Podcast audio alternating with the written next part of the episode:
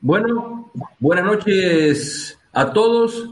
Un nuevo encuentro con la gente del Club Ciclista Olímpico, así como pasaban jugadores, dirigentes, protagonistas de la historia del club y algunos del presente. Eh, continuamos con, con, aquellos que tuvieron que ver con la historia de, del negro de la banda. Eh, si bien Miguel le tocó estar una sola temporada, este, pudo conocer lo que es eh, la banda, lo que es este, este, este, lugar tan lindo, ¿no? Y que tan reconocido por mucha gente. Miguel nació en el 67 en Paraná, tiene una larga carrera basquetbolística que más o menos vamos a ir recorriendo, pero antes que nada, le damos el... Para nosotros es un placer saludar a Miguel Sandomeni, ex jugador del Club Ciclista Olímpico. ¿Qué tal, Miguel? ¿Cómo te va? Muy buenas noches, un gusto que, que se estén acordando de, de mi paso por ahí por, por el Olímpico. Un gustazo estar hablando contigo y obviamente con eh, que la gente de la hinchada de, del club por ahí tenga un... que se acuerde, ¿no es cierto?, de, nuestro paso por allí. Miguel, eh, si bien tu paso ha sido esporádico, ha sido importante porque fue una liga que le fue bien al Olímpico. Este, la Liga Nacional eh, del 89 los tuvo como protagonistas con Fernando Moyano como entrenador, pero antes de eso eh, me gustaría un poco que, hablemos de un poco de tu carrera, ¿no? Tienes una carrera dilatada como, como jugador y como entrenador, este, más allá de, lo, de las etapas formativas, tienes algunos ascensos importantes. Eh, sería bueno empezar con el Chagüe del 85, eh, creo que, dejó marcado eh, a sangre, ¿no? a fuego, mejor dicho, en toda la gente del básquet nacional. Creo que esa era también un poco la, presentación, ¿no? De lo que fue el, el, básquet grande. Así es. Eh, Echagüe fue uno de los primeros equipos que estuvo involucrado en la creación de, la Liga Nacional. El eh, dirigente que tuvimos eh, como presidente de, de en esa época, Orlando Buta, Chungo Buta, junto con León Nasnudel y toda esa camada de, de entrenadores que hubo esa época, Horacio Seguí, em, Guzmán, eh, bueno... Jojo Caballero. Jojo Caballero, o sea, fue una, fue una camada de, técnicos que impulsaron la creación de la liga. Buta fue un ex jugador y, él siempre creyó en esa, en esa propuesta y obviamente que eh, a Echagüe lo llevó a, meterse en, en, el inicio, ¿no es cierto?, de la Liga Nacional y obviamente yo junto con otros chicos eh, fuimos reclutados para comenzar, ¿no, es cierto?, nuestra carrera eh, como jugador profesional. Eh, obviamente que no fue de la noche a la mañana eso. mi primer entrenador allí en la parte profesional fue Horacio Seguí, fue un poco el que, nos marcó a toda esa camada de jugadores, de juveniles cuál era el camino, ¿no es cierto?, a seguir eh, para formarse como jugador profesional, que no era solo ir y cumplir los horarios de, entrenamiento, sino que eh, el famoso entrenamiento invisible, todas esas cosas, ya en el año 85 ya él no, no nos inculcaba todas esas cosas y, y fue lo que Mm, a mí personalmente, pues yo reconozco que para la, para la posición que yo jugaba, eh, era un jugador limitado, ¿no es cierto? Eh, por ahí tenía un lindo tiro, pero mi dribbling no era, no era muy bueno y eh, hoy en día yo no podría jugar de, ayuda base como, como lo hice toda, toda mi carrera, ¿no es cierto?, deportiva. Eh, Miguel, eh, un poco ese equipo, ¿no? ese fenómeno de, ese partido, esa serie final, el, partido con Villamitre, que a cancha llena, este, que, que, les permitió a ustedes por una exigua diferencia conseguir, el conseguir el ascenso, aunque después pierde con caja la definición, este, de alguna manera eh, va marcando ¿no? lo, que, lo, que iba a ser Echagüe con, con, grandes jugadores, ¿no? con, con Mugelli, con, con, con Parker, eh, creo que está Horacio Pacheco también en ese equipo.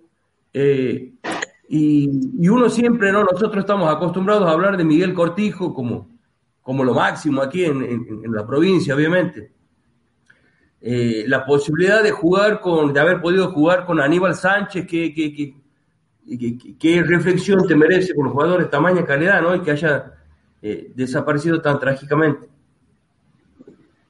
Bueno, Aníbal eh, hablando un poco de, del tema acerca del entrenamiento del jugador profesional, a mí Echagüe me lleva en el año 84 y, y Aníbal era un jugador que a las 7 de la mañana se levantaba, salía a correr, eh, todavía no existía en esa época el, entrenamiento doble, turno con el equipo profesional. Después se iba, tiraba el aro, hacía pesas, eh, iba antes del entrenamiento de la tarde. Ya en esa época Aníbal tenía muy claro lo, lo que tenía y él te llevaba. Él te decía, mañana te paso a buscar, así nos vamos a correr, eh, mañana te paso a buscar, así nos vamos a tirar aro, y siempre fue un adelantado en ese pensamiento. Y, era algo que contagiaba porque él te buscaba. Eh, decía, mañana a tal hora te paso a buscar y nos vamos, nos vamos a entrenar. Es como que él necesitaba también a alguien que, lo acompañe. Y, a toda esa camada de jugadores que Mugerli, Pacheco, eh, éramos todos jóvenes eh, lo seguíamos a él, porque él, él nos buscaba. Si, si uno por ahí le decía que no, iba, lo buscaba el otro. Y, bueno, fue, fue un, un jugador que, que lamentablemente eh, la política en, ese, en, ese, en esa época cuando ascendimos a la A, como vos decís, que, que perdimos la final con, con, Caja, que ahí, ahí lo conocía a Lauro, ¿no es cierto? A Lauro Mercado. Eh, eh, Echagüe se metió en un, se embarcó en un proyecto con promesas de la política que nunca aparecieron y lamentablemente eh, Echagüe quedó al borde de la quiebra por todo, por todo por todas esas cosas y bueno, ahí fue cuando se produjo que Aníbal se fue a jugar a, Olimpo de, Bahía Blanca.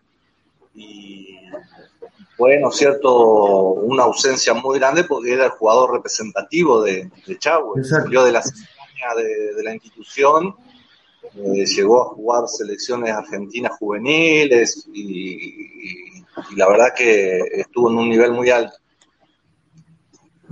Luego del, del, ascenso con, con Echagüe, Miguel, ¿cómo continúa tu carrera? Y bueno, eh, juego en Echagüe hasta el 89 eh, con Volcan Sánchez. con Volcan. Exacto. Y eh, ese año justo se hace el argentino en Paraná que salimos campeón con ese triple de media cancha de, Aníbal Sánchez, justamente.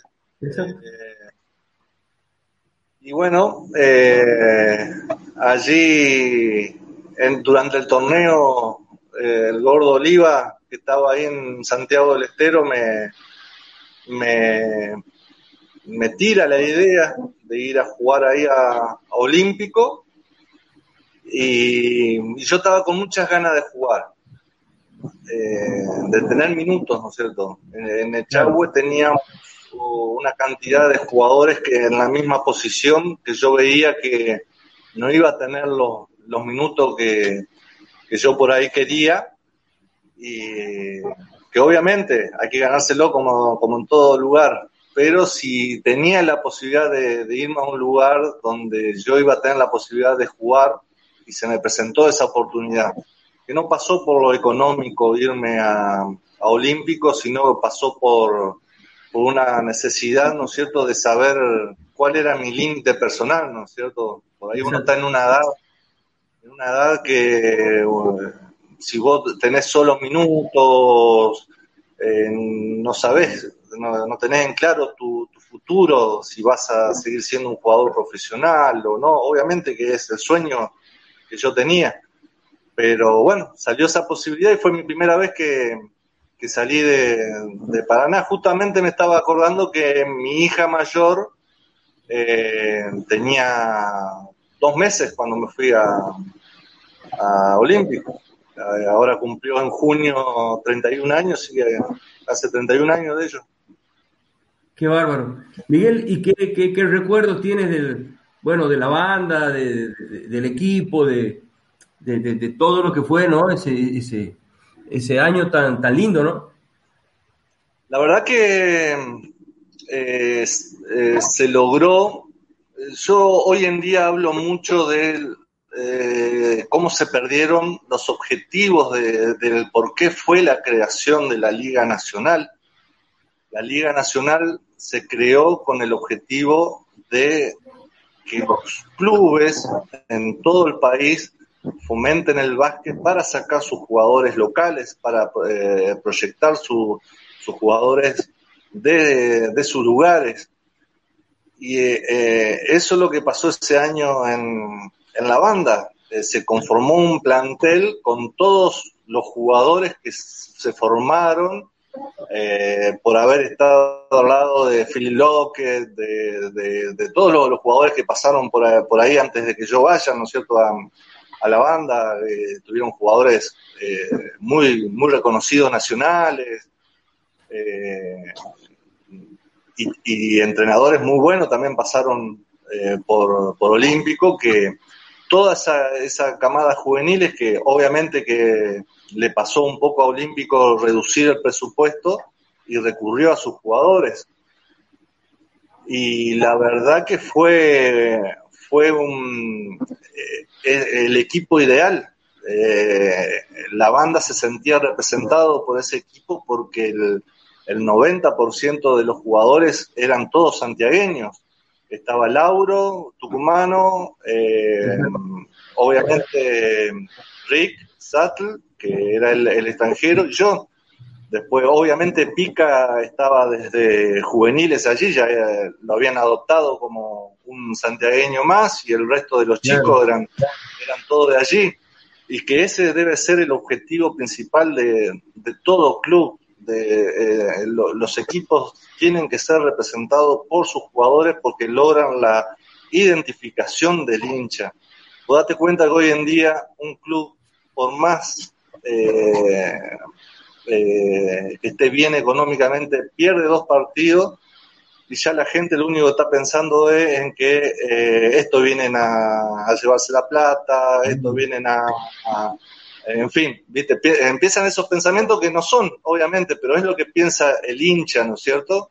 Y si vos tenés jugadores que son representativos, que son de la ciudad, pierdas lo que pierdas, la gente te va a bancar porque sos de, de, tu Y ese año tuvo el condimento de que hicimos un torneo bárbaro. Yo me acuerdo de la cancha que explotaba de gente, gente que hacía colas afuera, los partidos con Atenas, lo, que eran esos partidos eh, contra el equipo que ya estaba saliendo Milanesio, eh, Pichi a full, eh, eh, eran, y nosotros le, jugábamos de, igual a igual, todo el mundo hablaba de, la cantidad de gente que iba a la cancha de, de, Olímpico, que creo que en esos años hacíamos el récord de, la cantidad de gente que, iba a la cancha, ¿no es cierto?, por, por el éxito que tenía el, el equipo y creo que, si no recuerdo mal,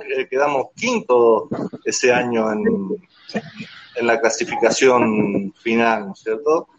Eh, sexto. sexto, bueno, eh, fue una temporada bárbara. Claro. Una temporada bárbara con, con, la limitación, ¿no es cierto?, de presupuesto que tuvo el, el equipo ese año. Para contextualizar un poco, por ahí para aquellos que, que no están muy al tanto de lo que fue aquel equipo, bueno, el equipo era conducido por Fernando Moyano, tenía el acompañamiento de Pancho Fernández en la asistencia técnica, bueno, estaba Pica, Lepri, eh, el Mocho, Mocho Small, Guille Aliende, Puni Fernández, que ayudaban desde, desde el armado del, equipo, ¿no? Como vos dices, una raíz santiagueña que prácticamente es, eh, si bien cambiaron por ahí algunos nombres, los que consiguieron el, poner nuevamente al Olímpico en la máxima categoría. Miguel, eh, ese equipo, ¿qué te acuerdas en cuanto al, juego, cómo jugaba? ¿Te acuerdas alguna característica particular de Moyano? Eh, como para tratar de entender la clave ¿no? de lo que fue el, comportamiento de ese equipo. Y bueno, em, se dio, ¿no es cierto?, que el Mocho en la conducción eh, tenía una solidez muy, muy buena, por, por algo después fue, fue un excelente eh, base en la Liga Nacional. Pica ahí abajo tuvo un, un nivel muy bueno eh, o sea, estamos hablando que era la, la primera temporada que iban a tener protagonismo, ¿no? Que ellos venían rodando, que venían teniendo la responsabilidad de ser los jugadores, de ponerse el equipo al hombro, ¿no es cierto? Fue su, su primera vez que, que, inclusive yo también, la primera vez que, que teníamos la responsabilidad de, de, de, demostrar, ¿no es cierto?, de, de que, de que estábamos para, para, para hacer las cosas bien. Y mm, la, solidez se, logró por, por cómo todos los, jugadores respondieron. Que por ahí, eh, si vos antes del torneo, eh, vos mirabas el, o sea, con una objetividad, ¿no es cierto?, de decir, bueno, olímpico para qué está, obviamente que iban a decir para salvarse del descenso. Y de repente estábamos mezclados entre los, entre los cuatro equipos de arriba. Y obviamente que era un grupo muy bueno, un grupo humano muy bueno, eh, desde Rick, eh, que era un, americano, eh, un argentino más, hasta todos los chicos, Gustavo Gómez, Javier Lepri, Lauro, Puni, como vos decís, eh, todos, todos, todos, ¿viste? No, eh, todos, el, Mocho, todo, era un grupo excelente, de, un grupo muy bueno que, se armó, que eso influía, que en la cancha, ¿no es cierto?, se, se, se diera eh, que el, trabajo del entrenador eh, se haga posible, no sé, vos a veces tenés jugadores que no se llevan bien, el entrenador por más cosas buenas que haga, no se ven reflejadas. Y, obviamente que el laburo de Fernando eh, eh, fue muy importante en la conducción del equipo, ¿no es cierto? Estamos hablando de una época en que no existían los scouting, eh, no, no, no, eh, las informaciones te llegaban por, mirabas la, encestando a ver quién era el jugador más importante que, tenía el otro equipo para, para, para, saber a ver cómo vamos a defender el, el próximo partido, ¿no es cierto? Estamos hablando que cero tecnología. Miguel, y pasado el año, el año de Olímpico, ¿cómo continúas en, el, en el básquet. ¿Me escuchas? No te escucho. No, no te escucho nada. Oye, estamos con problemas de... Ya. Te decía, eh, ¿cómo continúa el tema después de Olímpico? No sé qué pasó, pero no, no te puedo escuchar nada. A ver, hola, hola, ahí. A ver.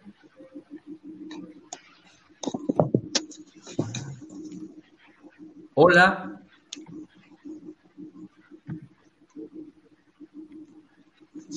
¿Ahí me escuchas? Yo bueno, acaba de salir eh, Miguel Sandomini. Vamos a ver si se puede conectar nuevamente. Estamos con un aparente problema de, de señal en algunos dos para establecer el vínculo. Bueno, enseguida le mandamos el saludo de Diego Kriskowski. Eh, me pregunta si vuelve, le voy a contestar que sí, por por WhatsApp. Vamos a esperar que se conecte nuevamente Miguel Sandomeni. Les comentamos que el día jueves vamos a estar conversando con eh, Rubén Puni Fernández, aquí también en, estos encuentros en vivo, eh, con toda la gente del Club Ciclista Olímpico. Ahí está Miguel. Ahí está. Ahí estamos. ¿Me, escuchas? Sí. Ah, bien, bien, bien. Perfecto. Te decía, Miguel, una vez que terminas el, año de la temporada del Olímpico. Bueno, vuelvo a Chahue. Eh, ¿No es cierto? Como te, comenté antes, eh, había nacido mi hija, en fin, por ahí busqué la posibilidad de, de, ¿no cierto?, estar un poco cómodo, ¿no es cierto? Eh, mi, la, que era mi mujer en esa época, primeriza, un poco que le costaba salir, y bueno, opté la, la posibilidad de estar un poco cómodo.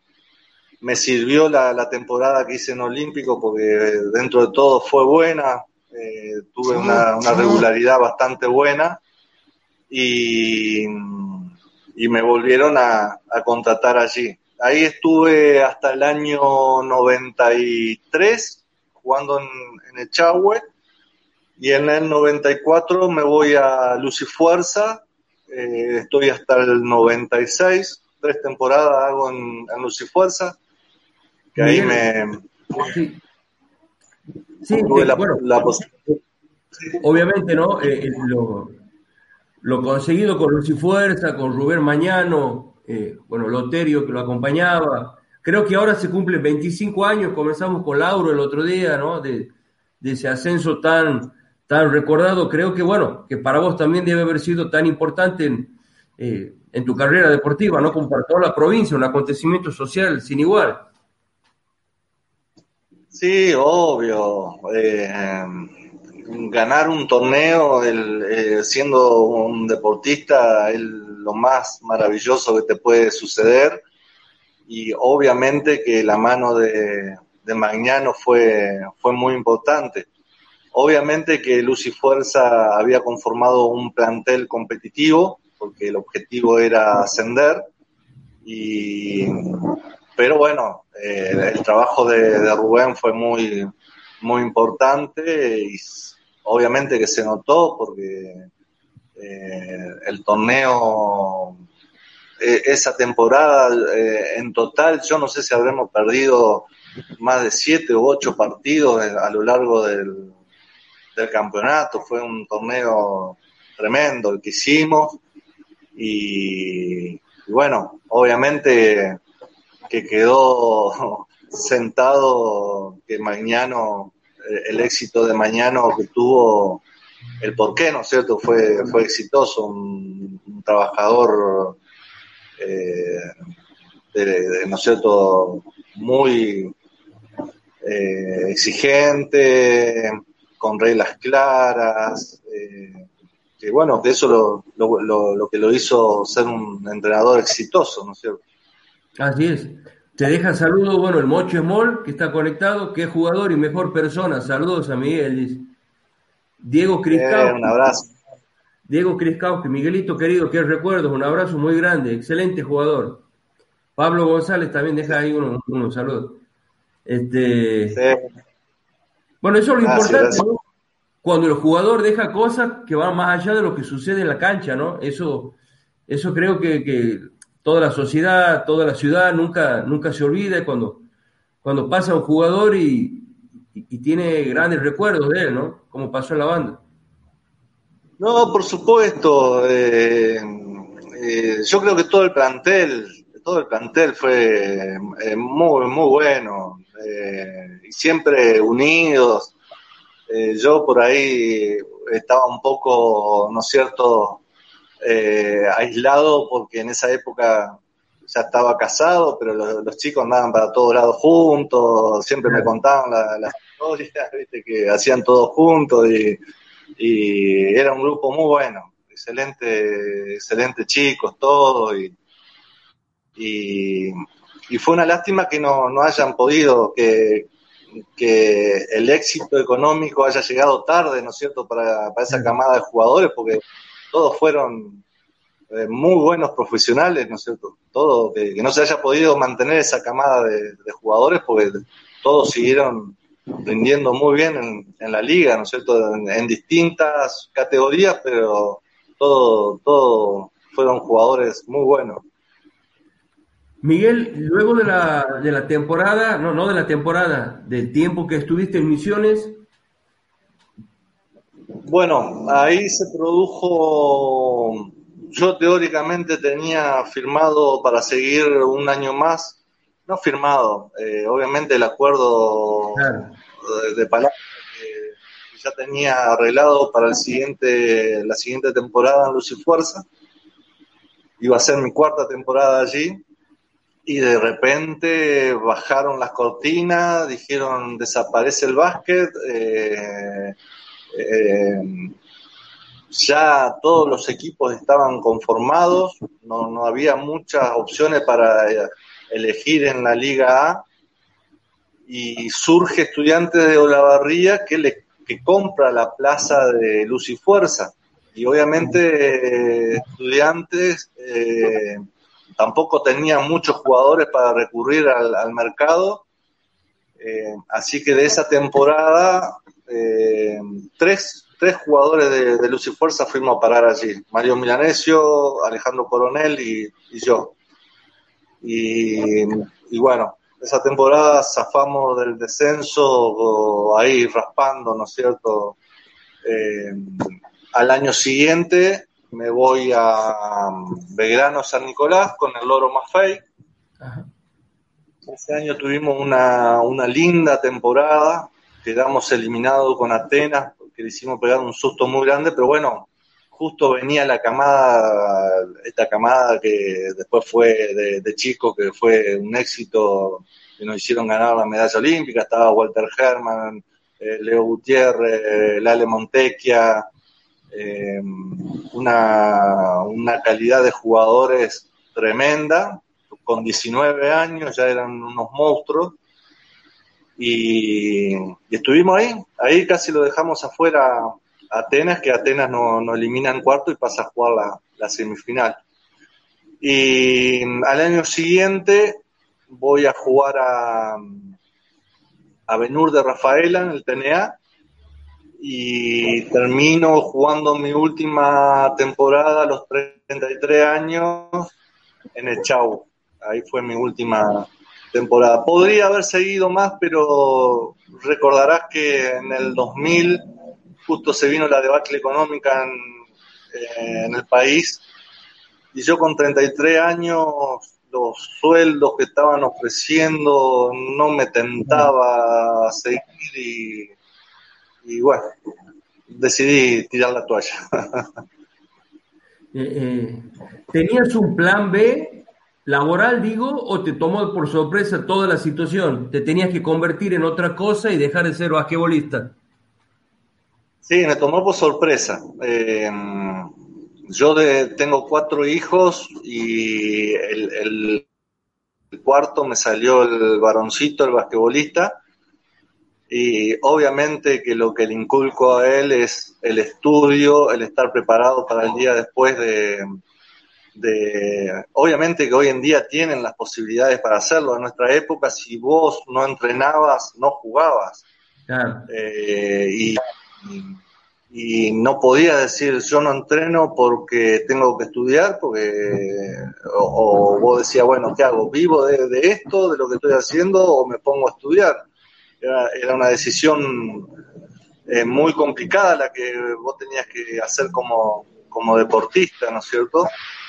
Y cuando me retiro, obviamente que no estaba preparado, seguí como entrenador, siguiendo la carrera como entrenador, pero siempre yo, viste, eh, cuando vas llegando a esa edad, lo hablaba con mis compañeros en esa época, viste, y yo siempre les decía, yo no, no me gusta ser entrenador de básquet, no, no, no, no quisiera hacerlo. Y bueno, no me quedó otra que hacerlo por una cuestión forzosa de que también no fui un jugador que hacía grandes contratos para decir, uh, bueno, me compré cinco departamentos y tenía, no, me alcanzó para tener mi, mi casa, mi, eh, que estés bien, pero había que seguir trabajando después, ¿no es cierto? Eh, entonces, seguí como entrenador y hace cuatro años que, que colgué las tablas y, decidí, ¿no cierto?, gracias a mi hermano, pasarme a, a, otro rubro. Mi hermano es médico, él vive acá, ¿no cierto?, yo estoy radicado aquí en Corrientes Capital y bueno, decidí a través de él, que yo le había comentado, que no quería ser entrenador de básquet, y bueno, me hizo hacer unas tecnicaturas que hoy puedo estar ligado a la salud trabajando para él, ¿no cierto?, para, para mi hermano. Ah, muy bien. Miguel, eh, bueno, me acuerdo de que, estabas al frente de los seleccionados también. Eh, ¿Estuviste con Barzanti, puede ser, acompañándolo como asistente? Claro. Sí, sí, sí. Eh, ahí en Paraná, cuando. porque fue así. Yo estaba viviendo viviendo en Posadas, cuando me, retiro de, de, jugar al básquet, me radico en, Posadas. Y en el 2008 me sale la posibilidad de ir a dirigir a Encarnación, ahí enfrente, ¿no es cierto?, Paraguay. Tuve la suerte de que gano un torneo nacional y ahí me, conocen, ¿no es cierto? Y ya me empiezan a contratar ahí en, Paraguay, voy a dirigir a, a Ciudad del Este, después termino en un pueblo, Coronel Oviedo, donde estaban bien en el medio del país. Y fue ahí cuando dije, yo no quería ser entrenador. Entonces, eh, lo llamo a eh, Gustavo Monela. Gustavo es, compadre mío, ¿no es cierto? Es padrino de, uno de mis hijos. Y le digo, Gustavo quiero, me quiero volver a Paraná.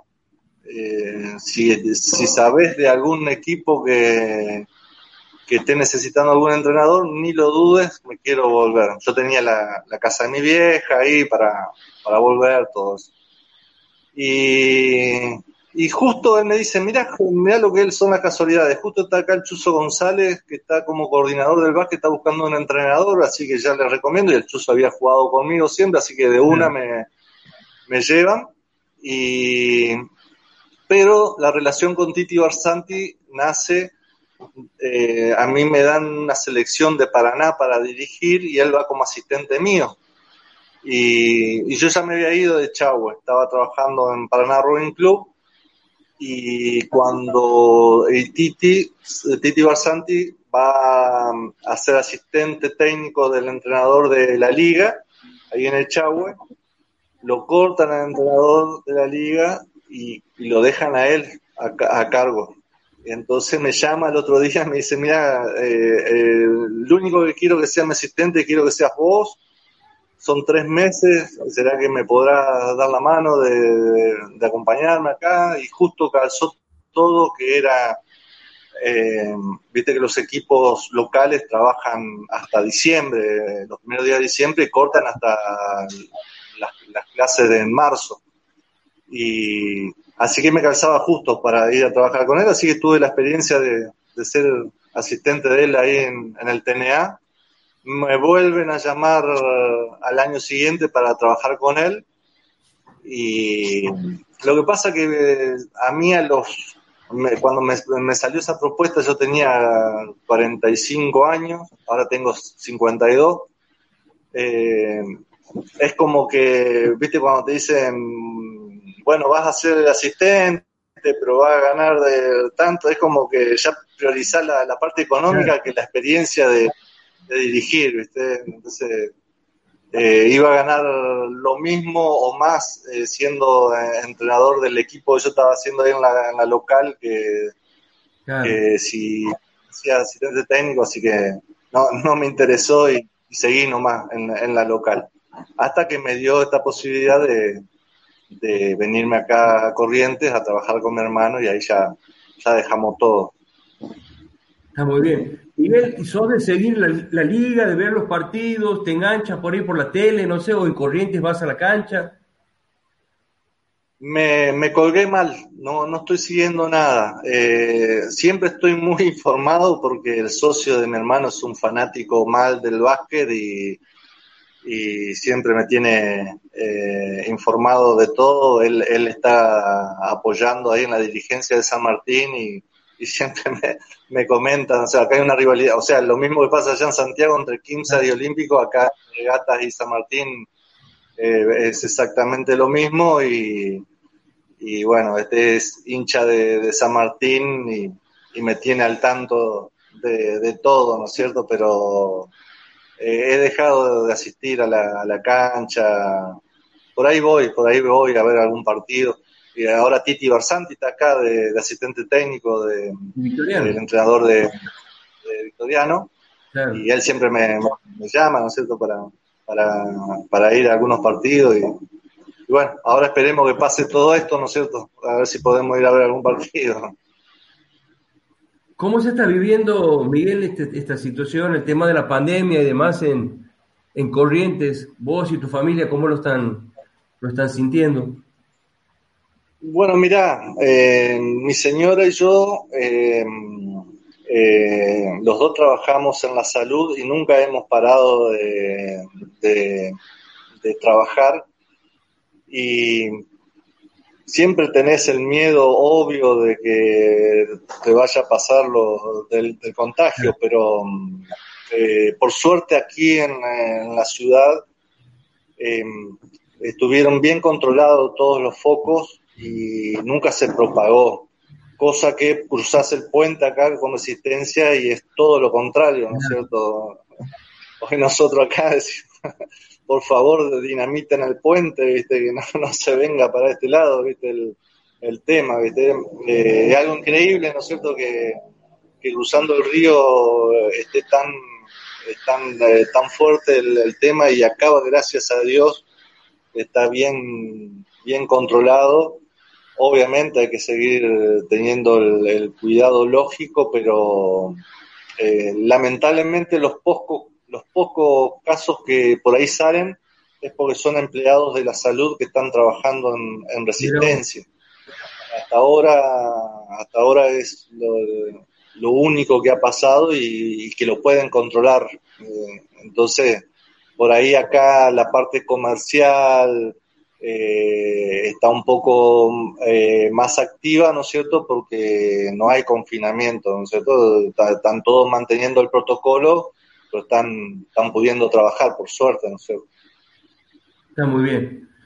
Miguel, eh, para ir terminando este, este lindo encuentro, me gustaría tus, tus palabras finales, como hacemos con todos los que nos acompañan, ¿no? Para, para la gente de Olímpico, para el hincha, para, para aquellos que te han conocido de aquella época de Liga Nacional con el negro de la banda? Bueno, la, verdad que estoy siempre, o sea, no voy a las canchas, pero estoy en el grupo de los hinchas de, Olímpico que me, pusieron ahí y siempre estoy al tanto de los comentarios de los, de los hinchas cuando están, están ¿no es cierto?, opinando del equipo de turno, así que estoy estoy siempre al tanto, ¿no es cierto?, de, por lo menos de, las noticias, siempre estoy eh, informado porque eh, estoy en ese grupo de, los hinchas de, Olímpico. Y, y, siempre me han tratado con respeto, siempre eh, la gente me recuerda de buena manera, por suerte, y, y obviamente que han pasado ya 30 años que los jóvenes no, no deben de tener ni idea de, quién soy. pero eh, la verdad que he pasado eh, momentos muy buenos ahí en, la banda. Eh, jugar con cancha llena es, son recuerdos que, te pegan. muy pocos clubes me tocó jugar con, la capacidad de gente que, que tuve ahí en, en Olímpico y siempre nos trataron muy bien a todos tengo el mejor de los recuerdos, la ciudad también, más allá de que hace 30 años atrás era una ciudad mucho más chiquita, ¿no es cierto? Pero hace unos años eh, la curvita eh, para llegar al, Olímpico seguía intacta, así que eh, pasé por allí, ¿no es cierto? Y uno tiene los mejores, los mejores recuerdos del club, los, los, los, ¿cómo es? Los carnavales de, club eran algo, algo grosso, así que eh, me acuerdo, me acuerdo muy bien. Y, y cómo es, eh, creo que han hecho remodelaciones en, el club, pero bueno, eh, los mejores recuerdos y, y, ojalá que sigan los éxitos a nivel, ¿no es cierto?, deportivo para que la gente de la banda siga disfrutando de este hermoso deporte. No te dejaban salir, dice el mocho, en esa época. No lo dejaban salir a mí. y no, no voy a negarlo, no voy a negarlo. es así, no, no, no dejaban salir. Bueno, eh, muchas gracias a todos por acompañarnos. Eh, lamentablemente se desconectó Miguel al último, no se pudo despedir, pero un, lindo, un lindo encuentro con otro ex jugador Olímpico. El jueves estamos compartiendo con Uni Fernández. Gracias a todos.